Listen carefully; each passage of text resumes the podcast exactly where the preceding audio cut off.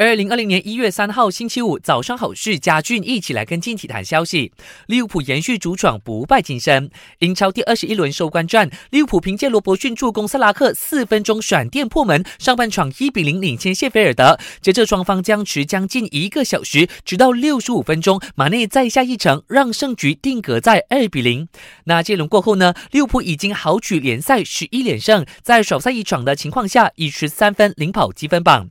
好事成双。利物浦门将阿里松以主力身份帮助球队拿下欧冠，还有美洲杯冠军，最终成功击退一众强敌，当选二零一九年巴西旅欧最佳球员奖，成为第一位获得这个奖项的守门员。冬季转会窗口才刚开启，祖云杜斯已经迎来新援了，宣布签下十九岁瑞典中场库卢塞夫斯基，四年半，直到二零二四年夏天，年薪据说高达两百五十万欧元。NBA 步行者传来坏消息，球员 Malcolm Brogdon 背部酸痛，铁定打不了今天对垒掘金的常规赛。